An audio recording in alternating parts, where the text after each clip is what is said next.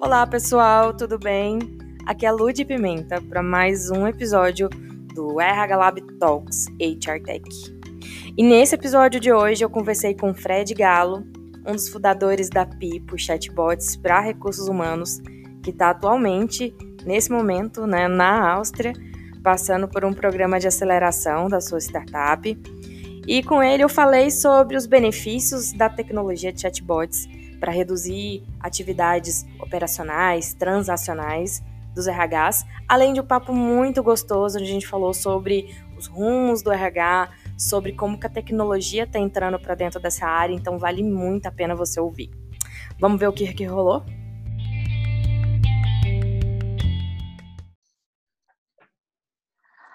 Oi, Fred, tudo bem? Bem-vindo a um episódio mais novo, atual de HR Techs aqui do RH Lab Talks. Você que está na Áustria. Estou na Áustria, Lud. É né, prazer poder falar com vocês e participar do RH Lab, que eu já estou acompanhando há um tempo no Instagram e né, os primeiros episódios aí que estão surgindo. É bem legal. Estou na Áustria, sim. A gente está a Pipo está participando de um programa de aceleração aqui. A Áustria, a gente descobriu, é um polo de HR Techs hoje. Eles, na verdade, estão com apoio do governo, com um plano mesmo de cidade, de país, se posicionando como um, um local amigável para as startups de RH. É, muito por entender que as startups do mercado financeiro já têm já estão supervisadas, startups de saúde, de educação, etc. São segmentos que são que são super, né, é, muito crowded, tem, tem muita uhum. gente atuando, tem, tem ali bastante coisa já acontecendo e muita gente bem posicionada.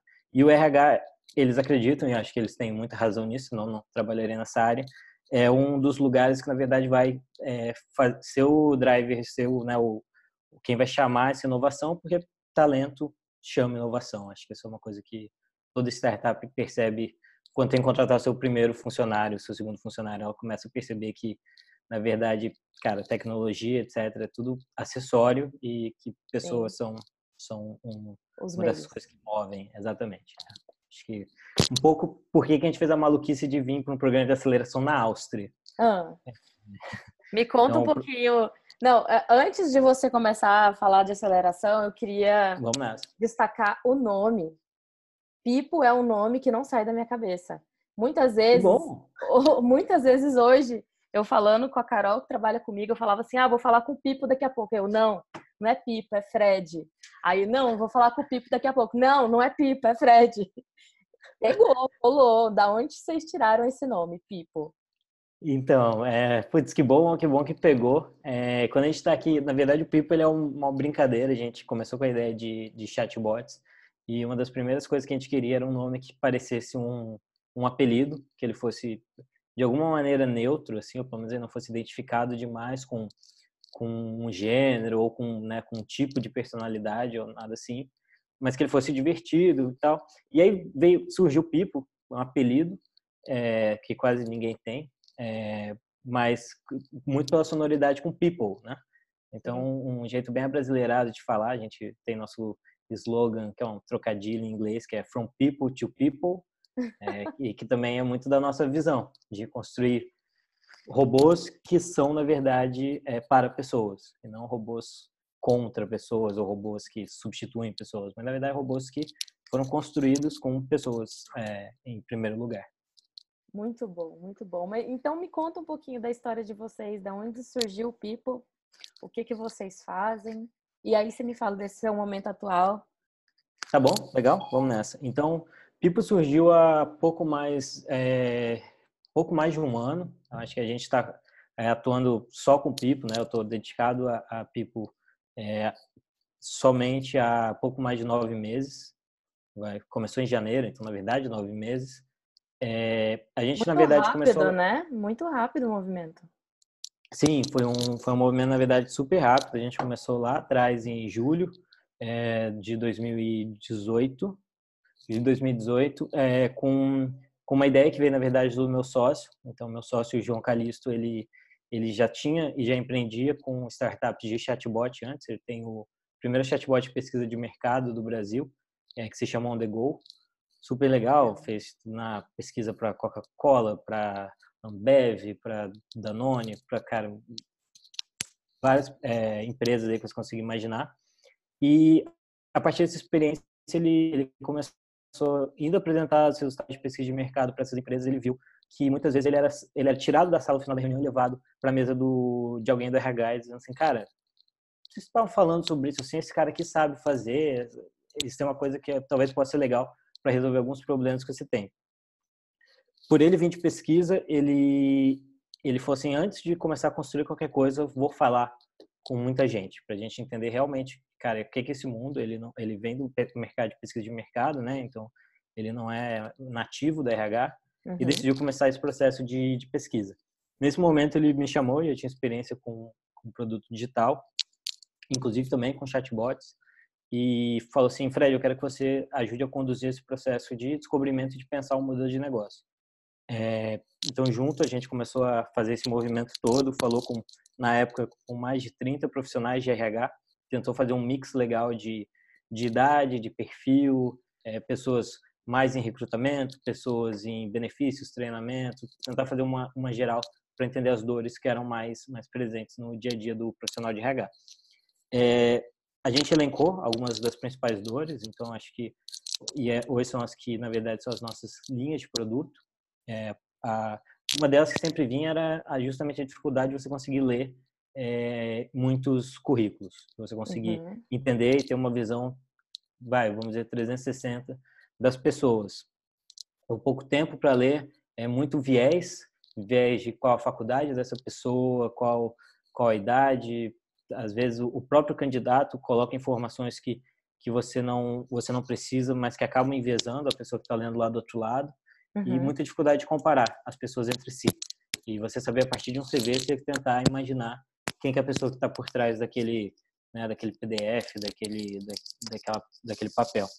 É, a outra foi, né, simplificando aqui a história, é, foi também a parte de operações, então aquelas dúvidas do dia a dia que o pessoal fica ligando no departamento para saber onde tem a gente tem academia ou não tem, é, onde, cara, que dia vai ser as férias, vai ter recesso, para quem que eu mando Eu vi, eu vi, eu entrei no site de vocês é, e vi justamente isso, né? A gente estava numa, numa empresa daqui de Brasília essa semana e, uhum. e um, a gente fez uma cocriação com vários pilares, com 250 pessoas do Legal, RH nossa. de lá e veio muito isso, né? Essa questão de atividades transacionais e como o RH ainda perde muito tempo com isso, né? E que não tem sistemas Sim. e nem tecnologia ainda que suporte esse tipo de informação que é fácil de ter do, do colaborador ter acesso sim, a, sim, a, partir sim. de um canal simples, né? Funcional uhum. para ele, né? É, então eu acho, Lúcio, você acabou de deixar fazer a deixa, que eu acho que talvez seja aí o, o momento em que a gente acha, em que a gente entende a dor e que a gente entende e que a gente usa a tecnologia para casar com, uhum. com essa dor. É, um dos movimentos que a gente tem e que, e que eu acredito muito é, em, do, do, poder do chatbot não é nem tanto a automatização em si, mas na verdade a facilidade de, de a curva de aprendizado que todas as pessoas têm para lidar com o chatbot. Então o chatbot ele entra numa, numa questão muito natural que é você a curva de aprendizado dele é você saber mandar uma mensagem, é você saber fazer uma pergunta. É, ela tem pou, ele tem pouquíssima interface no sentido de uma interface visual que, que tem que você tem que aprender onde você clica, onde você onde você baixa uma coisa, onde você cancela uma coisa. O chatbot ele, ele é muito mais natural nesse sentido. Acho que essa uhum. foi a primeira coisa que que nos levou a, a usar o chatbot para resolver esses problemas. A segunda coisa que eu acho muito legal é, é o fato de que hoje uh, os comunicadores dentro das empresas eles costumam ser a ferramenta a ferramenta que une todo mundo. Então, algumas empresas estão né, usando Slack, Workplace, é, Skype for Business, vamos lá, aí a gente pode pensar um milhão, né?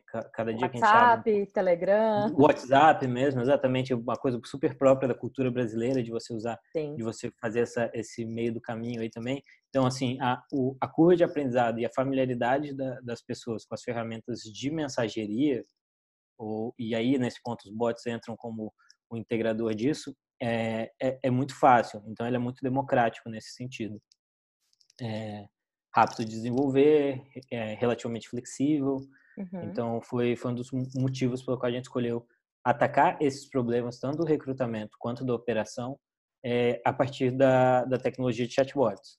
É, e, e, e, hoje ficou, ficou claro, ficou claro para mim essa questão das operações. É, mas é, me, me fala um pouquinho mais sobre essa parte de recrutamento. Como que funciona assim?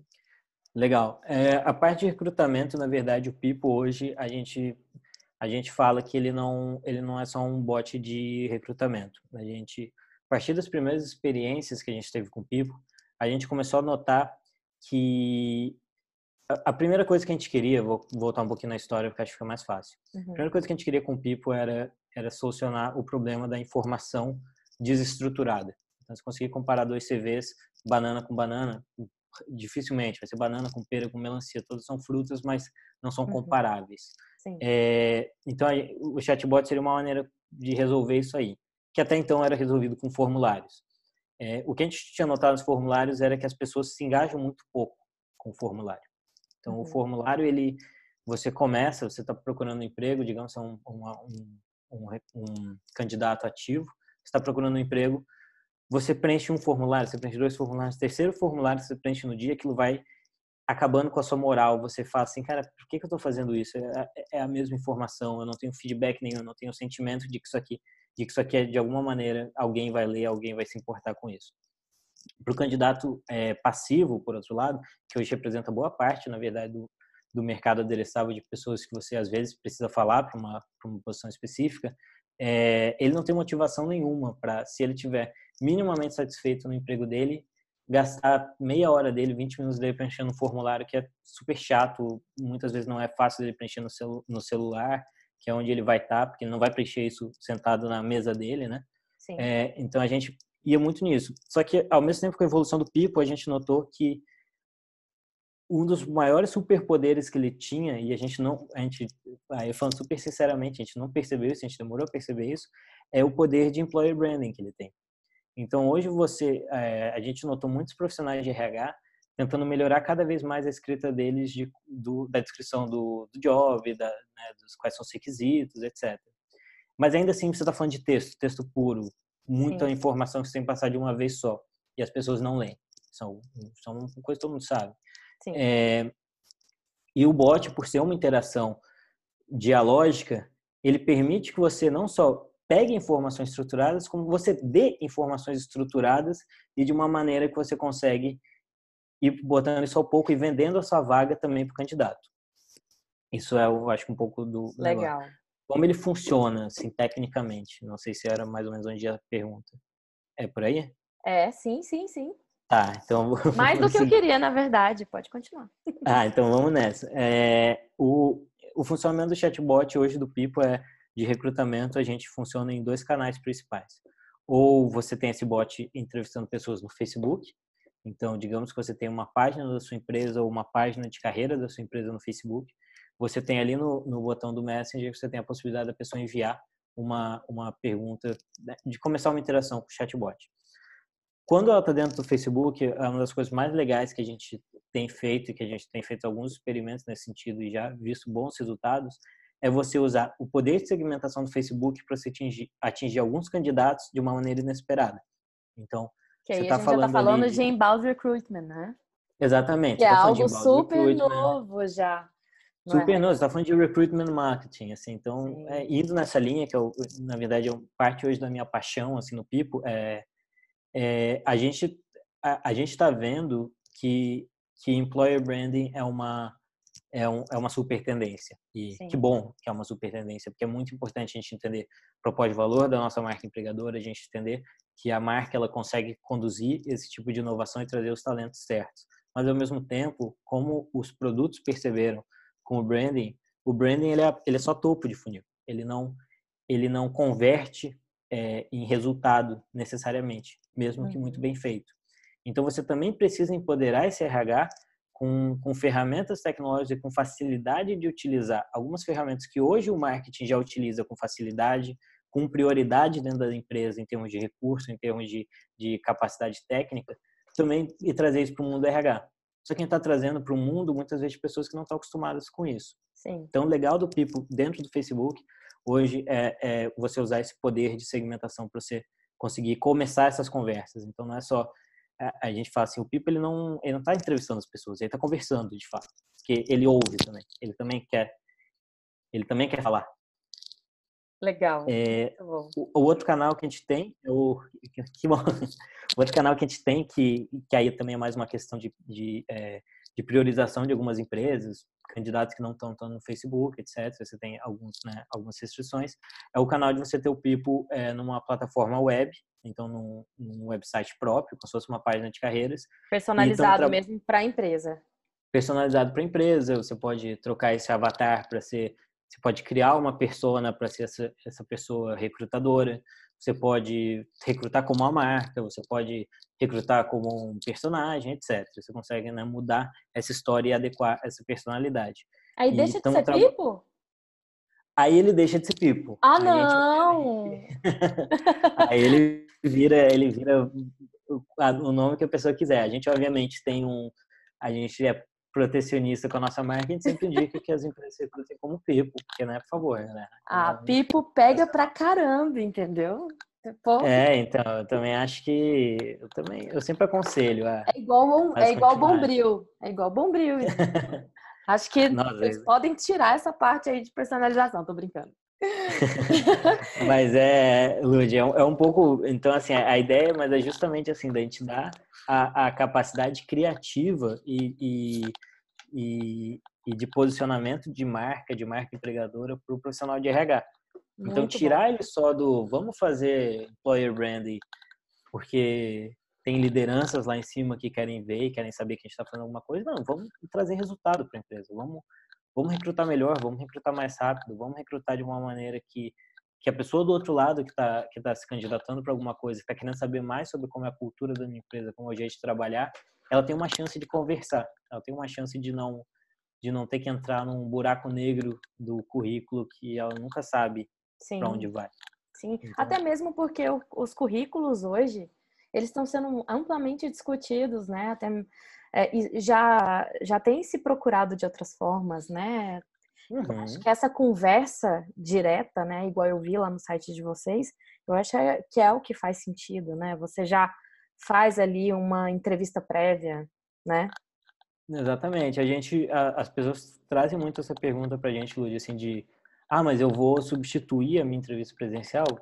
Espero que não. Assim, eu sinceramente recomendo que não. É, que você que você use o Pipo para começar conversas, para você conseguir porque infelizmente a gente não tem tempo, enquanto né, profissionais de RH, de falar com todo mundo que tenha qualquer interesse na nossa marca. Seria fantástico, mas vamos lá, não é a realidade, a gente precisa ser mais ágil que isso. É, mas a ideia é de você conseguir pegar informações que elas são valiosas, que elas são, que elas são estruturadas, que elas são aquelas perguntas que, que você precisa saber para uma vaga específica, de uma maneira organizada e em escala. Para aí sim você poder dizer, ok, dessas 100 pessoas que candidataram, dessas 200 pessoas que candidataram, eu vou trazer aqui, fazer um processo, uma entrevista olho no olho de duas horas, tomar um café com essa pessoa de duas horas, trazer cinco, trazer dez pessoas e você conseguir aí ter uma visão realmente 3D do candidato. Né? Sim, ele, sim, sim. Ele atua muito nesse, nesse sentido, assim. Não, e reduz muito essa... É essa questão que, acontece, que sempre acontece, né? Não vou falar o site, mas a, recebe muita gente sem o menor. A, até aparece lá, você tem 30% só de chances nessa vaga. E mesmo assim é. a pessoa se aplica. Então acaba que tudo bem, existem os filtros e tudo mais, mas uma interação assim em escala inicialmente já facilita muito o trabalho do recrutador. É, até você tocou num assunto que eu, que eu adoro falar sobre, é, que é uma visão muito pessoal minha e, e que na equipe do Pipo a gente compartilha essa visão, é que não a gente não acredita no, no na, na pessoa ideal para uma vaga e no match de habilidades e de empresas com pessoas. A gente não acredita nisso. A gente acha que isso não é a gente acha que isso sempre vai ter um viés tão grande, mas tão grande que você vai estar perdendo a oportunidade de conhecer pessoas que talvez naquele contexto da sua empresa seriam, pessoa, seriam as pessoas certas para essa vaga. E que, assim como um relacionamento, é, você precisa ir num primeiro encontro. Você precisa bater um papo num bar. Um testar na prática, de... né? Precisa testar na prática. É, se, se, você olha para se você olha para os maiores, né, se você conversar com qualquer pessoa que achou o amor da sua vida, provavelmente ele não achou por meio de um de um formulário dizendo que ele gosta de cachorro, ela gosta, ele gosta de cachorro também, gosta de sopa, gosta de sopa. As pessoas são diferentes e, e, e muitas vezes nas empresas a gente não consegue, enquanto recrutador, ter uma visão tão clara do que a gente quer só a partir das habilidades específicas. Então, recrutar por, por habilidade específica, é, obviamente, para algumas posições é essencial que você tenha um mínimo, um mínimo viável ali do candidato, mas você mas a possibilidade de conhecer essa pessoa às vezes ali com, com um pouquinho mais de 360, com um pouquinho mais de profundidade, com a chance dela contar a própria história, é muito mais legal. E o Pipo ele ajuda a, a agilizar esse processo e deixar menos frio, menos desumanizado, menos 30%. Você vai levar o quê? Você vai levar 30% do seu corpo para a vaga só? Assim, 30% capaz dessa vaga é um número muito, né, uma porcentagem que na verdade ela não faz sentido. É, a gente inclusive tirou isso do começo do Pipa, a gente tinha isso. A gente pensou nisso lá atrás. Que é o fit. É, que é o fit. E a gente falou, cara, não faz sentido. Eu quero, eu quero dar a chance de pessoas conhecerem pessoas e falarem com pessoas.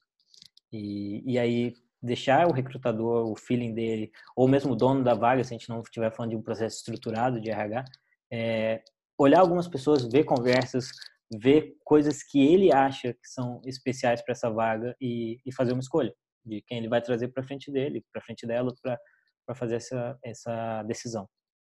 E a gente está num momento que eu acho que isso é tão importante. É, eu nem sei se existe esse termo, mas eu ouvi falando é, nas minhas palestras que é sobre a alienação organizacional. E aí Legal. a neurodiversidade, ela veio agora justamente para falar sobre isso, sabe? É, até que ponto a gente está contratando pessoas para aumentar a alienação organizacional? E isso parte do recrutamento e seleção. Por que, que você está querendo controlar ali aquilo que não pode ser controlado? Por que, que você está querendo buscar as pessoas mais aderentes para aceitar, para é, ser o disciplinado ali dentro das, dos valores que você está pregando, sabe? Eu sou meio Não. disciplinada nesse sentido e eu tento trazer um pouco isso. É difícil, é um tempo, é um termo difícil, principalmente quando a gente fala ah, que a tendência é employee experience, que é employer branding, só que a gente acaba desvirtuando um pouco o termo, sabe? E acaba ampliando essa questão do controle que a gente está querendo fugir. Lud, eu acho, eu acho que você tocou num ponto assim, eu nunca tinha ouvido esse termo, é, até vou querer explorar depois com você.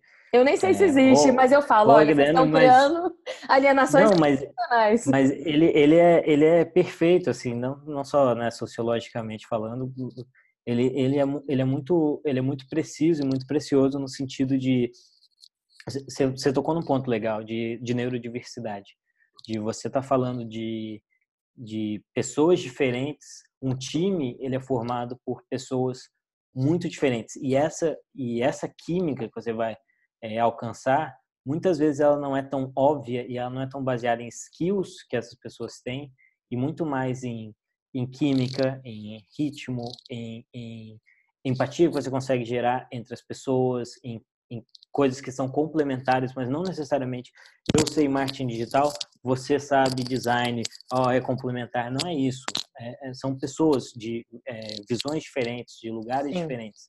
Então, é, isso é muito isso é muito legal. E e você tentar controlar isso, você tentar botar um número nisso, você tentar botar uma necessidade excessiva de controle, às vezes você está gerando métricas pela para gerar métricas, que na verdade você na hora que você definiu como elas são medidas, você definiu errado. E aí você você acha que você tem algum controle, na verdade você está ou atuando abaixo, está criando inércia, você está criando alienação, você está criando você está criando pouca diversidade e, e, por pouca diversidade você não está inserindo alguns elementos de caos que são importantes em qualquer sistema, né, que seja usando né, termos startupeiros antifrágil. Você está tirando a antifragilidade de uma organização, de um grupo de pessoas e deixando ela robusta. E, e e na hora que você deixa ela robusta, você deixa ela frágil, porque ela uma coisa robusta quebra depois de muito estresse e convenhamos, as empresas vão enfrentar cada vez mais estresse, os mercados estão mais ágeis, estão mais rápidos. Então, Sim. o clima organizacional ele ele tende a ficar cada vez mais pesado, ou, né? As cidades estão mais pesadas, nosso nosso nível de estresse está cada vez mais alto. Então, as pessoas ainda são a salvação. Então, quem não conhece um amigo que vai para o trabalho e fala assim, cara, eu só tô aqui porque, putz, tem uma, tem uma galera que é legal. Eu ainda consigo ficar aqui porque tem uma, porque a galera salva. Então, eu acho que o, o, construir essa galera na sua empresa é que faz uma empresa ser, ser demais. É o que faz é o que faz pessoas querendo trabalhar nessa empresa. Não é não é a piscina de bolinha, não é Sim. não é o vale o vale alimentação é, cinco reais mais caro do que outro. Obviamente, alimente suas pessoas, dê condições que essas pessoas tenham uma vida digna e possam se alimentar, mas mas não é isso que, que cria o employer branding. E o employer branding para mim ele é criado na diversidade também, tá? Com certeza. E, e, e, aí eu acho que também tem uma questão da gente treinar essas pessoas, né? É, treinar esses colaboradores que não é treinar, mas assim educá-los. Essa é a palavra. Educá-los também para essa para esses novos modelos também, porque a gente também está vivendo nesses ciclos viciosos, né? onde a gente Sim. nem se percebe dentro desse aspecto, né? Ah, eu, eu, eu a gente vê muito isso, assim, o, o quanto a gente em o quanto vou usar o seu termo já, o quanto a alienação é, ela acontece e o quanto a alienação ela a principal coisa eu acho que a alienação ela ela ela mata é a nossa capacidade criativa. E a nossa capacidade criativa, a nossa capacidade de de ter tesão naquilo que a gente faz, de ter, de ter ousadia, de pensar uma coisa diferente, ela tem muito a ver com a gente ter uma visão do todo, a gente se sentir engajado, mas quando eu falo engajado, eu não falo no sentido de, ah, nossa, eu produzi muito, eu fiz 15 planilhas do Excel hoje. Eu falo de engajado de, assim, eu, eu entendo o que eu faço, eu gosto, eu quero aprender isso aqui, eu quero me desenvolver como pessoa aqui dentro. E, e a alienação, ela mata essa nossa capacidade, porque a gente entra no modo operacional, a Sim. gente entra no modo repetitivo, a gente tem medo de fazer algo diferente e ser visto como diferente, portanto, cortado daquilo ali, porque a gente é um elemento é, estressante dentro do grupo. O elemento Isso. estressante é importante. Isso, a, começa a se adaptar. É, Exatamente. Meu Deus, é, muito, muitos. a gente podia passar o dia inteiro conversando sobre isso. Vamos, vamos abrir um outro, um, um outro programa semanal. é, mas ah, já aproveitando que a gente está falando de pessoas e a forma como elas são recrutadas, é, me fala da sua equipe. Hoje, vamos a lá. Pipo, quem é a Pipo? Vamos lá, quem é a Pipo? Hoje a Pipo é feita pelo Fred, pelo João pelo Dirceu. É, é feita também, até pouco tempo era feita pelo Igor, que é, nos deixou, mas para uma, uma outra posição super legal no Gimpass, na verdade. Hoje ele, o cara é tech lead lá no Gimpass, tem duas semanas que, que ele saiu. E também pelo Kaká, o Carlos Kawasaki.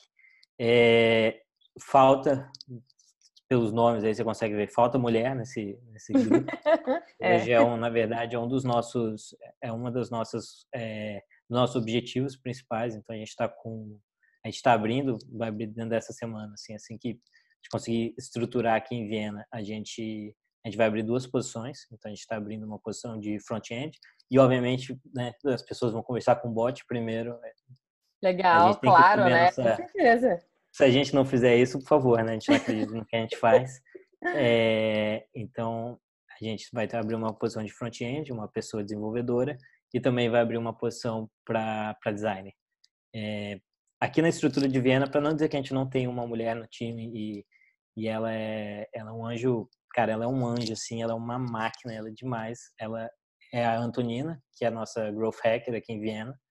Ela Legal. ajuda a organizar, ajuda a organizar, cara, a vida, ela dá vários insights, muitas das coisas legais que a gente pensou e foram surgiram de propostas dela tanto pelo fato dela ser dela ser búlgara, né, mas mora aqui em Viena, quanto pelo fato dela ser mulher, são é, é a diversidade. Eu acho que legal que, que faz diferença. Né? Ela é parte do nosso time estendido.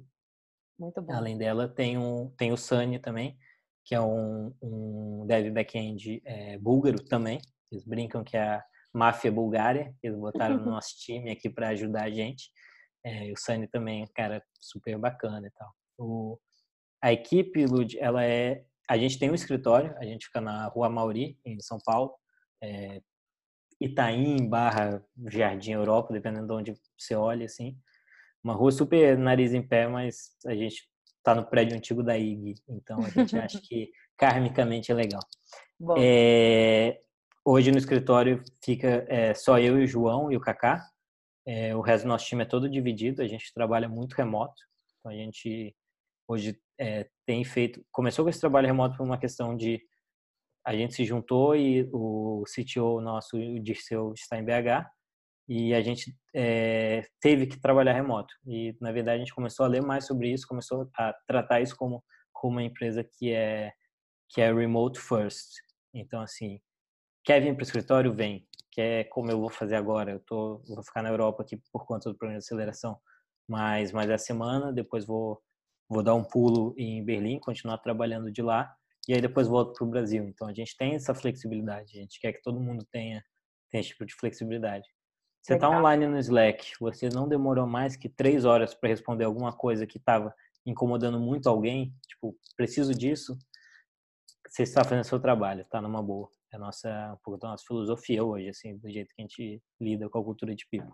Três horas? Adoro É, a gente tenta, eu não, eu não sei se já teve oportunidade, quem, quem assim, lida com, com equipe em startup e, e quer pensar em culturas legais e não tóxicas de startup, que é uma coisa que infelizmente acontece muito, muito glamorizada, eu aconselho muito ler um livro do, dos criadores do Basecamp, chamado It Doesn't Have to Be Crazy at Work. Eu não sei se tem uma tradução em português. É um livro demais, super pequenininho, fácil de ler. E ele basicamente conta um pouco como ele criou a cultura do Basecamp, como que eles criaram a cultura do Basecamp. É, muito bom. E é demais. Muito, e muito do que eles falam é isso. Eles falam assim, a menos que as coisas estejam pegando fogo, as coisas não são urgentes. E se as coisas estiverem pegando fogo, as pessoas vão ligar umas para as outras, elas vão elas vão, elas realmente... vão entrar no caos e elas vão agilizar aquilo ali. Exatamente. É então, confiar no caos, né? É confiar no caos. A gente tem a regra assim, manda no Slack. Cara, se precisa muito, liga. Se eu vejo alguém do meu time me ligando, eu sei que aquela coisa é para agora. Eu sei que essa pessoa precisa de uma coisa muito urgente dificilmente ilude é. Dificilmente é uma coisa tão urgente. Uhum. É, e, e essa paz de espírito permite que a gente consiga ter um relacionamento bom com as nossas famílias, é, consiga pô, priorizar às vezes algumas coisas, trabalhar nos horários que a gente se sente mais produtivo, etc. Muita coisa para melhorar. Eu ainda eu ainda trabalho mais do que eu deveria em muitos sentidos e trabalho mal em muitas coisas. Uhum. É, mas a gente está tentando construir essa cultura e eu acho que é, desde, desde cedo é parte da maneira como a gente atrai talento, como eu consegui juntar pessoas ao, ao meu redor, ao redor do João, é, esse tipo de flexibilidade, esse tipo de comprometimento, essa, esse sentimento de que a gente pode ser amigo, mas a gente não precisa ser amigo. A gente é amigo porque a gente compartilha gostos, compartilha coisas legais. Então, é um pouco disso. Não tem, não tem forçação de barra, não tem happy hour marcado na agenda. A gente o happy hour tem que ser orgânico. Tem que ser orgânico, tem que ser quando faz sentido para as pessoas. É, tem que ser, mesmo assim, a, a própria necessidade de você usar o álcool, às vezes, como, como único denominador de todo mundo também é errado. Motivação extrínseca. Bebe. É, todo mundo é equipe bebe, todo mundo gosta de beber, tá? Não vou mentir, assim, mas, mas digamos que a gente tivesse alguém na equipe, pô, não gosta de beber. Cara, aí você vai ter o happy hour como a coisa que, que é que o motor da sua né? cultura. Que une. Exatamente, assim, tem, tinha um tempo que a gente jogava Magic, né? Bem nerd, mas a gente jogava Magic. Né? Bem nerd. Super nerd. Parte é uma boa cultura. Tem que, tem que atrair devs, né? Então, deve, se, ó, quem front-end que joga Magic, pessoa que joga Magic tem prioridade no recrutamento. Já sabe o que responder para o Pipo quando ele perguntar. Muito bom. Já captei algumas questões da cultura já. Legal. Tem que gostar de Magic. Tem que gostar de Magic, tem que... Remote first. Remote first. esteja online no Slack. É, Abrace o caos. Todo mundo, acho que tem uma coisa ansiedade. Sem ansiedade, tentar. Tem uma coisa que eu acho que é legal, assim, mais, é um pouquinho mais técnica nossa, mas é, um, é para mim foi uma mudança que foi uma das regras que eu coloquei que, que para mim mudaram a cultura bem em termos de agilidade de trabalho, que é todo, é, todo mundo tem a chave de casa. Então, todo mundo tem a chave de casa de todos os quartos. Legal. Se eu quiser ir lá no, no nosso GitHub, nosso Bitbucket e, e, e comitar uma coisa no código que eu não tenho ideia de como fazer, eu poderia fazer isso. Se eu quiser apagar o pipo fazendo alguma merda, eu conseguiria fazer. Então, assim, todo mundo tem acesso ao nosso site, todo mundo tem, tem acesso ao código, todo mundo sabe, a gente mantém uma transparência de quanto cada um ganha, de quanto, de quanto a empresa fatura. Fácil falar como startup, fácil falar enquanto você está pequeno, mas é, são das coisas que a gente acredita que, que ajudam na agilidade, no comprometimento, na, na, no sentimento de, cara, de que aquilo importa, de que tudo é uma, é uma questão compartilhada, etc. E acho que essa, então assim, todo mundo tem a chave de casa, é o, é o meio recado geral que a gente definiu como uma, uma regra e ela tem funcionado bem. Muito bom. E Fred, você, você é desenvolvedor? Não, eu na verdade eu, eu comecei, é muito engraçado porque eu você é brasiliense, né? Tava me falando, brasiliense. Eu, sou brasiliense, então é, tô é, é fora é de Brasília há um tempo. Como é que é o nome do seu Wi-Fi aí que você me falou? Ah, então é importante. Em casa, meu Wi-Fi é Pizza Dom Bosco. É... Agora explica para quem estiver ouvindo o que, que pra, é. Para quem, pra quem nunca foi a Brasília, ou para quem já foi a Brasília e não sabe o que é Dom Bosco, um, você está perdendo. É, pizza, a pizzaria Dom Bosco é uma pizza que ela, ela é estupidamente simples e sensacionalmente boa. Ela é só tem a, tem a idade de Brasília, então ela tem 59 anos ela só tem um sabor que é mussarela, é um boteco.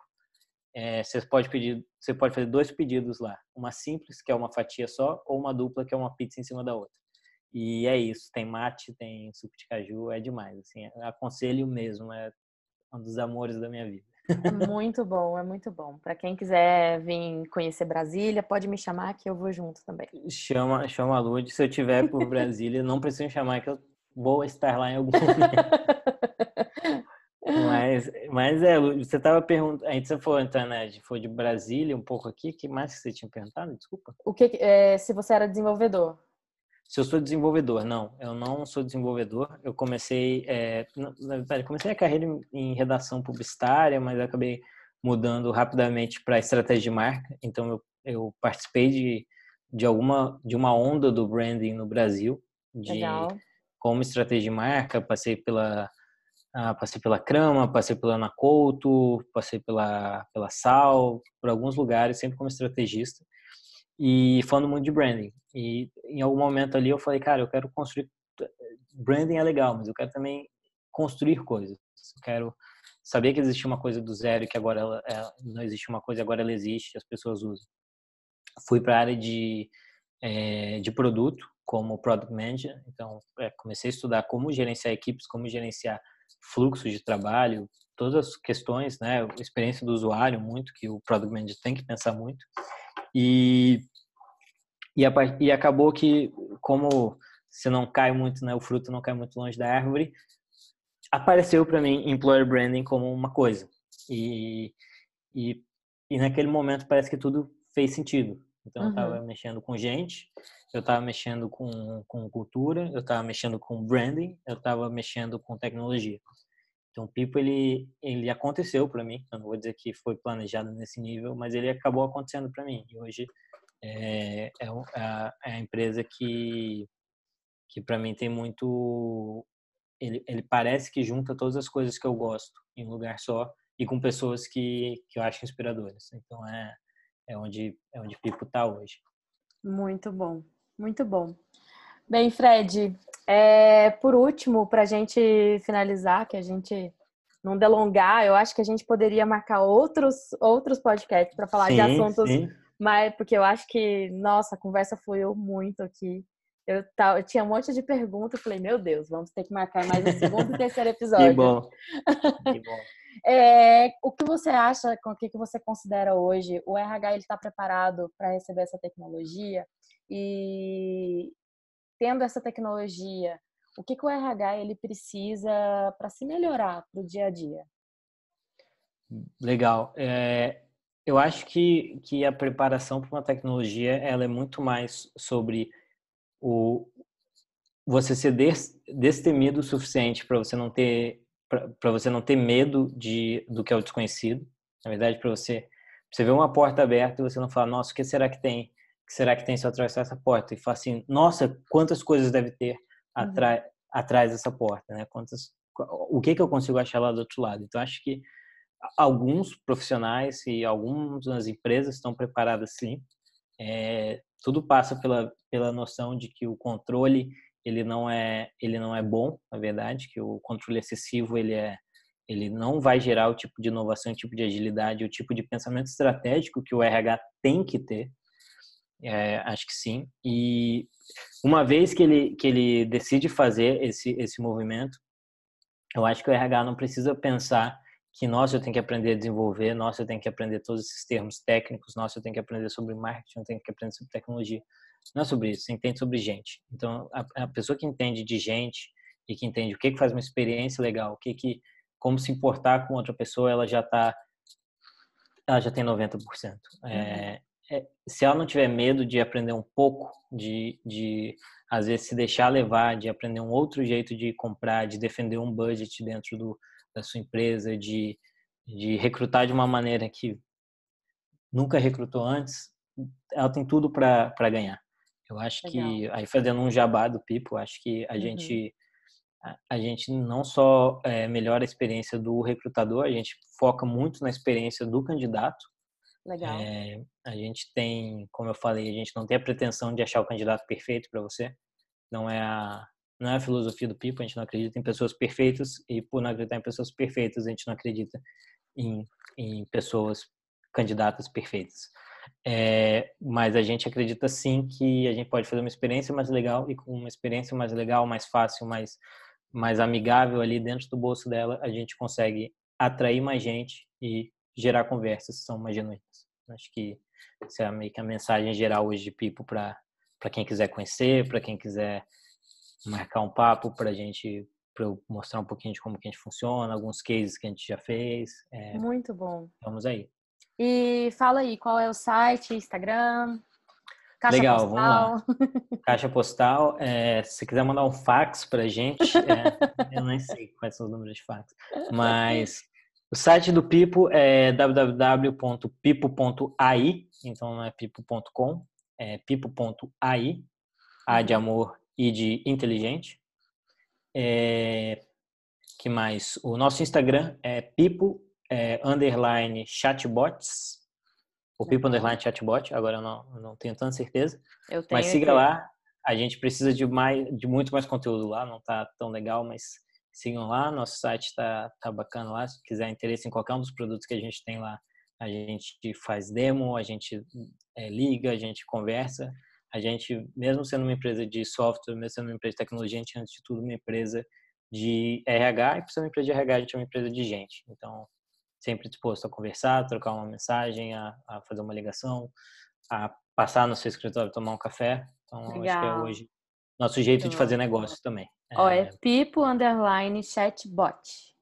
Chatbot, um Isso. só. Isso. Não tem S então, no final. Não tem S no final. Boa. Mas a gente é, vai publicar também no Instagram e aí vou marcar devidamente lá. Tá, Pô, demais. Demais. e... Então é isso, pessoal. É, obrigado, é, Lud, pela, cara, pela recepção, por passar esse tempo aí conversando sobre esses assuntos que acho que deu para perceber um pouco. Sou apaixonado por. por Com certeza. E mas eu acho que é esse que faz o movimento ser um diferencial, sabe?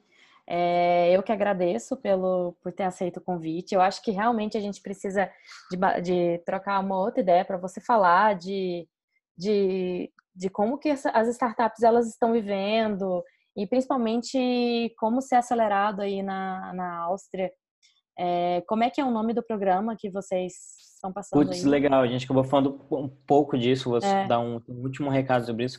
O programa que a gente participa é o programa da, de uma aceleradora chamada The Venture. Então, o, não é Venture é com E, é Venture com tá. Y no final.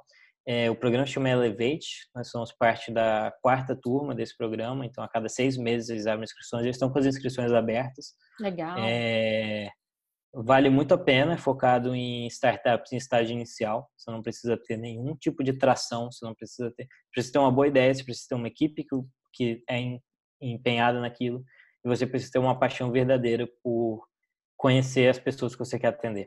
É, Obviamente, se você já tiver algum tipo de tração, se já tiver algum tipo de, de, de, de prova, um MVP, alguma coisa feita, é melhor ainda, facilita. É, eles, eles investem é, não só dinheiro, então não, não é um dinheiro alto, ninguém aqui está rico, uhum. é, mas eles, eles investem um, um, pouco de dinheiro, mas principalmente eles aumentam a sua equipe com pessoas altamente qualificadas. Muito e bom. te dão essa possibilidade de mentoria. Eu venho para a Áustria uma vez por mês, é, são cinco encontros que a gente vai ter até a gente fazer uma rodada de investimento aqui também.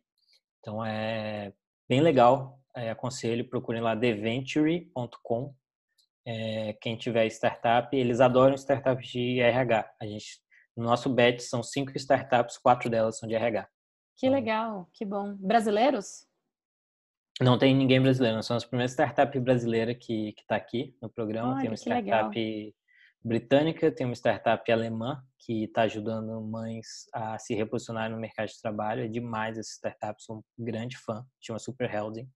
É, tem também uma startup austríaca, uma startup grega e a gente.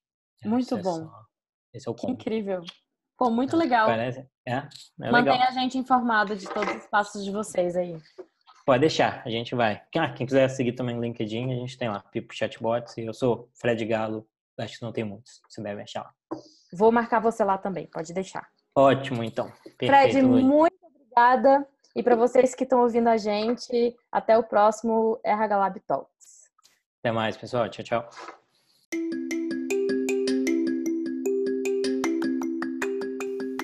É isso, pessoal. Espero que vocês tenham gostado do episódio de hoje. Eu, particularmente, adorei falar com o Fred.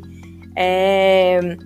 E se curtiu, publica, compartilha com seu amigo, enfim, faz sinal de fumaça para a gente continuar o movimento aqui desse lado. E é isso. Até o próximo RH Lab Talks HR Tech.